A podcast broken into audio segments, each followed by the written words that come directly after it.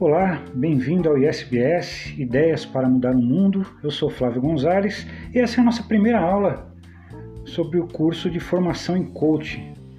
E nessa primeira aula nós vamos falar um pouco da origem desse termo. Né? Importante colocar isso porque existe todo um glamour, uma distorção de uma certa forma da ideia de coaching. Né? Muitos coaches hoje se colocam como uma espécie de celebridade, de quase de mágicos que mudam drasticamente a vida das pessoas, enfim, criam todo um estereótipo, né, é, que acaba no fundo, no final das contas, levando uma, a uma ideia um pouco caricata do que é o processo de coaching, o que tem feito com que as pessoas em geral, até alguns humoristas, é, coloquem de uma forma pejorativa até esse processo de coaching. Então é muito importante para a gente começar a entender o que é coaching, qual é o trabalho que, que um coach realiza, a gente saber a origem disso, né? como isso começou, de onde veio. Né? Coaching não é mágica, não é autoajuda, né? é um processo, é uma ferramenta né, que tem uma certa simplicidade até, num certo sentido. Né? E a gente não pode perder isso, isso é fundamental. Né? Sem, sem todo esse show meio midiático, né? esse marketing exagerado. No fundo, o coaching se resume da seguinte maneira: né? nós temos uma pessoa que está numa situação que nós poderíamos chamar de ponto A, onde essa pessoa está nesse momento. E ela pretende chegar a algum lugar, que seria o ponto B. Né? E o que, que nós temos que fazer como coaches? Né? Na verdade, ajudar essa pessoa a traçar um caminho, transformar em passos, transformar num processo essa jornada do ponto A até o ponto B. Né? Então, nada mais é do que isso, e nós vamos apoiar esta pessoa durante essa jornada, durante esse processo. Agora, o que acontece muitas vezes é, é que a pessoa não tem muita clareza de qual é o ponto A, ou seja, onde ela está, porque muitas vezes a pessoa vai chegar com uma coisa um pouco nublada, uma coisa um pouco imprecisa. Olha, minha vida está ruim, né? meu trabalho está ruim, enfim é, ela vai chegar muitas vezes com uma insatisfação, né, ou um desejo de mudar, mas que muitas vezes ela não consegue, num primeiro momento, traduzir em aspectos mais objetivos. Né? Porque uma das ideias do coaching é que você vai trabalhar sempre com prioridades. Ninguém muda tudo de uma vez só. Você precisa elencar prioridades e vir fazendo mudanças graduais até que a gente alcance uma grande mudança. Então, o primeiro passo, muitas vezes, é ajudar a pessoa a descobrir onde ela está, em que ponto ela está, qual é esse ponto A. Né? Então, muitas vezes nós temos que ajudar a pessoa a traduzir, tá, está tudo ruim, mas ruim em que sentido? O que está ruim? Vamos tentar detalhar um pouco mais. Ah, eu estou insatisfeito com o meu trabalho. Ok, você está insatisfeito com o seu trabalho, mas em qual aspecto do seu trabalho? Você acha que você ganha pouco, você está com dificuldade nas relações de trabalho, você faz algo que já não te satisfaz, que não te realiza. Ah, não, eu realmente eu não, eu não gosto da empresa onde eu estou, eu não me dou bem com as pessoas, eu estou um pouco perdido. Então, nós vamos ajudando a pessoa a traduzir em termos mais objetivos e mais concretos o que é esse ponto A. Isso é fundamental, uma espécie de diagnóstico. Né? E aí nós temos que, a partir disso, e com algumas ferramentas que nós vamos usar para fazer isso, traçar, descobrir qual é o ponto B. Porque também tem isso, a pessoa quer mudar, mas ela não sabe exatamente aonde ela quer chegar. Né? E aí vem aquela famosa frase do Alice nos Países das Maravilhas, né, que aquele coelho diz para ela, que assim, se você não sabe onde quer chegar, qualquer caminho serve. Então, para a gente traçar um caminho, traçar um mapa, nós precisamos saber qual é o ponto de chegada. Porque a pessoa às vezes fala, tá, tá tudo ruim, ok. Como você gostaria que estivesse? Né?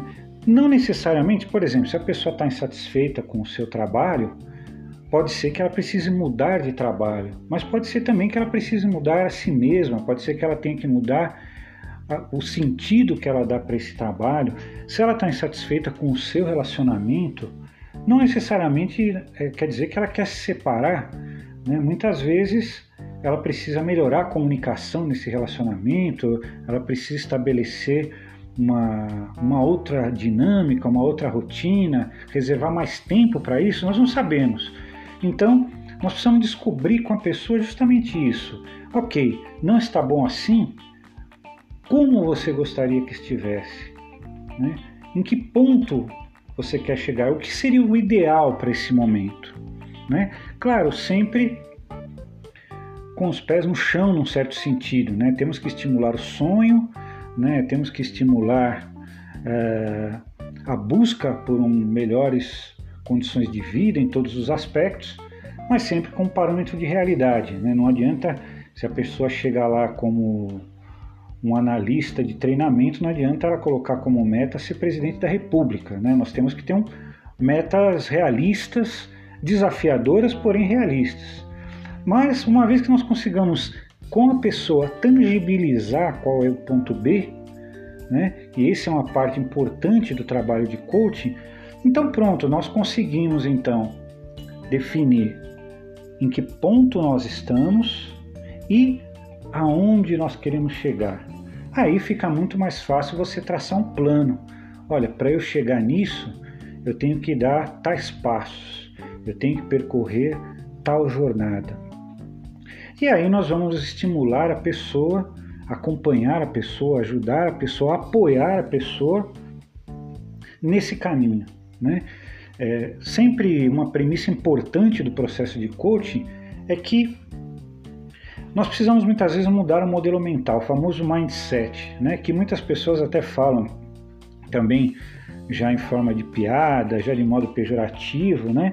mas a verdade é que nós temos crenças, modelos mentais, pensamentos disfuncionais que muitas vezes são limitantes realmente. Né? Então, o primeiro passo para eu conseguir fazer uma mudança, por exemplo, é acreditar que eu consigo, é acreditar que ela é possível. Né? E muitas vezes, para isso, eu tenho que mudar um pouco é, a forma como eu me vejo, como eu vejo as possibilidades, como eu vejo o futuro. Né? Então, tem realmente que trabalhar crenças, pensamentos, valores, uma série de coisas. Muitas vezes a pessoa acha, sei lá, olha, eu, eu, eu não consigo mais do que isso, acho que é meu destino. São crenças limitantes, porque a pessoa acaba formando o que nós chamamos de uma profecia autorrealizadora. Ou seja, se ela não acredita que vai além daquele aspecto, ela não vai colocar a mesma energia que ela vai colocaria se ela acreditasse não é? Então, os treinadores esportivos, eles sabem, por exemplo, que muitas vezes a pessoa perde a corrida nos últimos 10 metros, nos últimos 20 metros, porque instintivamente a pessoa dá uma desacelerada quando ela vê que ela está mais próximo. E é aí que muitas vezes ela é ultrapassada, ela acaba perdendo. Então, trabalhar as crenças, trabalhar o modelo mental, o mindset, é fundamental no processo de coaching. Porém, a premissa fundamental é que todo desempenho, toda evolução, todo crescimento está atrelado à ação. É preciso agir. Não adianta nós mudarmos o modelo mental, mudarmos as crenças, construirmos um, um ideal que a gente quer atingir se a gente não consegue traduzir isso em ações concretas, em passos que a gente possa dar. Né? Então, é isso que nós vamos trabalhar com a pessoa. Então temos o ponto A, temos o ponto B, temos uma jornada a percorrer. Quais são os passos concretos que a gente tem que estabelecer para que a gente consiga percorrer essa jornada? E nós vamos ajudar a pessoa nesse processo. Então, de uma forma bem resumida, isto é um processo de coaching, né? Agora, voltando, né, para o tema central dessa nossa primeira aula, mas que ajuda a gente a esclarecer tudo isso, é a origem, a própria origem da ideia de coach, de coaching, né? é, que é um aspecto é, muito importante, né? É, que nós não podemos perder de vista. A origem da palavra coach está muito atrelada a uma cidade né, da Europa que se chamava Koch, que ela desenvolveu uma metodologia para fabricar carruagens com amortecedores, uma coisa super sofisticada na época, né, estamos falando aí do século 17, e ela começou a se tornar conhecida. Né? E é, os britânicos, é, falando a palavra coque com um sotaque britânico, um sotaque inglês, acabou transformando essa palavra em coach. Né?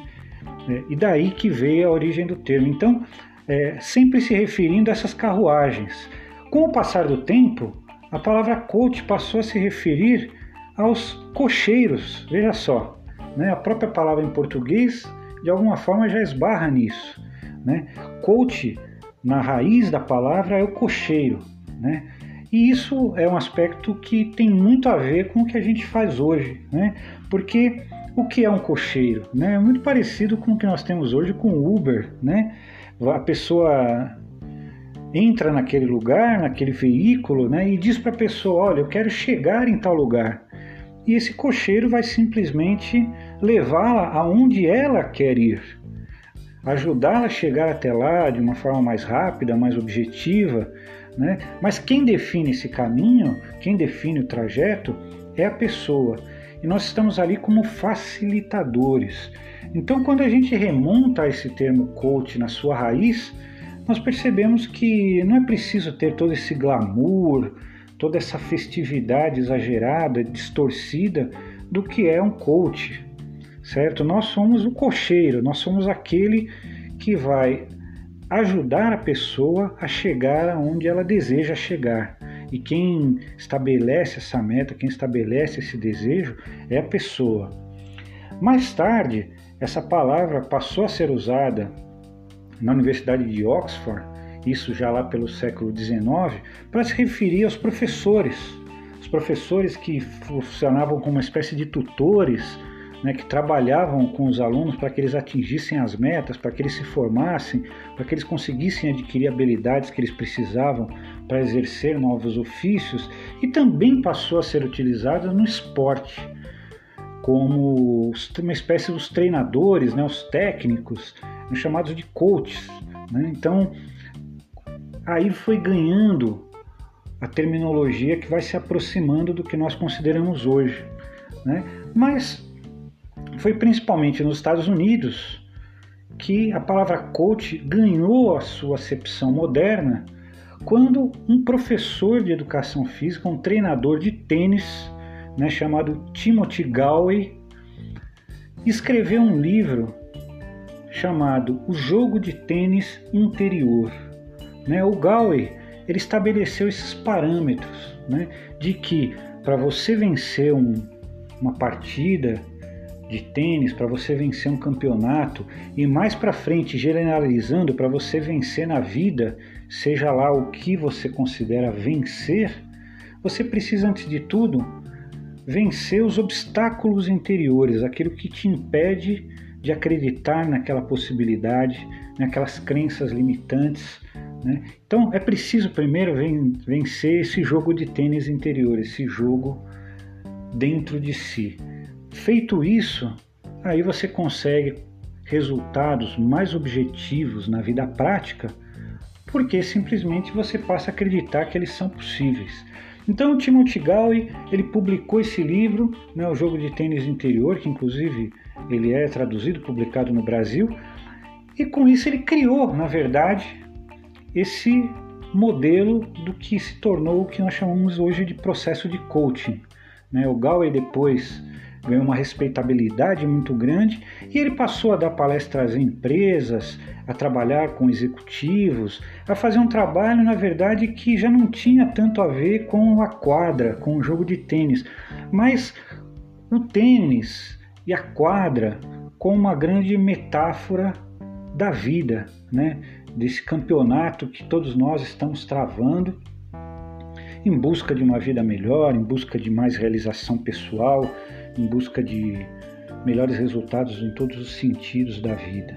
Né? Então esse é o percurso que nasceu ali com, com o cocheiro, né? na cidade de Koch, e chegou até o Timothy Galway e do Timothy Galway até nós. Né? Então, é, isso traduz um pouco o que é o processo de coaching, qual a origem do coaching. Então, o coaching não é esse glamour todo, o coaching não é nenhum mestre, nenhum guru. Não, ele simplesmente é alguém que apoia a pessoa num processo que ela mesma vai traçar com o apoio do coach. Né? Quem tem as respostas é sempre a pessoa, o cliente, né? que no caso do coaching nós chamamos de coach. E o coaching? O coach tem que ter as perguntas, ele tem que ajudar a pessoa a achar as respostas. Né? Então, ele não é nenhum guru, nenhum mago, né? nenhum. Enfim, não é uma celebridade organizacional, enfim, ele é simplesmente um profissional que tem ferramentas, que tem um preparo para lidar com o ser humano, para ajudar o ser humano a se desenvolver, a crescer nos seus objetivos e atingir as suas metas. Então, o coach não é aquela pessoa, como a gente tem visto hoje, né, alguns coaches né, que que chega no lugar, todo mundo aplaude, não. O coach ele tem que se basear muito naquela ideia do, do líder servidor. Né? Ele é alguém que serve, ele está ali para apoiar as pessoas, ele está ali para ajudar que as pessoas atinjam o sucesso e não ele próprio receber o aplauso. Na verdade, um bom trabalho de coach feito nos bastidores faz com que todo o sucesso, todo o reconhecimento vá não para o coach, mas sim para o seu coach, para o seu cliente, porque é o sucesso dele que nós estamos buscando. Então é isso.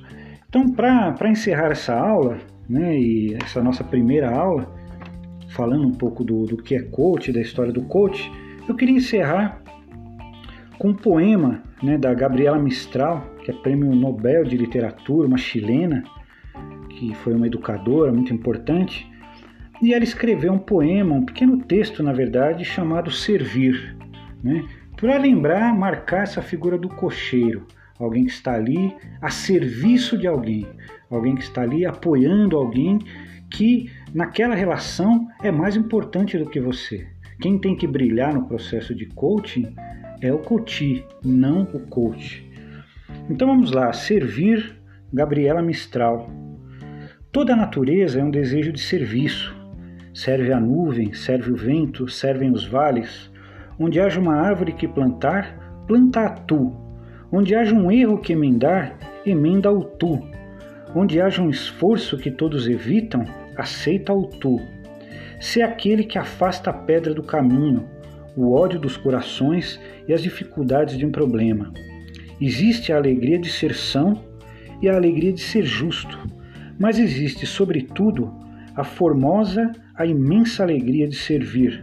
Como seria triste o mundo se tudo já estivesse feito, se não houvesse um roseiral que plantar, uma empresa que iniciar, que não te atraiam somente os trabalhos fáceis. É tão belo fazer a tarefa a que os outros se esquivam mas não caias no erro de que só se conquistam méritos com grandes trabalhos.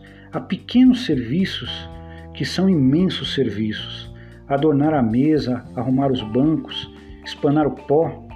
Aquele é o que critica, este é o que destrói. Seja tu o que serve. O serviço não é tarefa de seres inferiores. Deus, que dá o fruto e a luz, serve. Poder-se-ia chamá-lo assim, aquele que serve, e ele, que tem os olhos em nossas mãos, nos pergunta todo dia: Serviste hoje a quem? A árvore? A teu amigo? A tua mãe? Então é isso. Que bom estar com você nesse processo, que bom que você esteja iniciando esse processo, essa formação, processo de coach. Tenho certeza que esse curso vai acrescentar muito para a sua vida, para a sua profissão, para o seu trabalho. E nós vamos estar juntos nessa jornada que é um caminho de servir, servir ao outro no trabalho de apoiá-lo a realizar os seus sonhos, os seus projetos, os seus objetivos. Até a próxima aula, um grande abraço.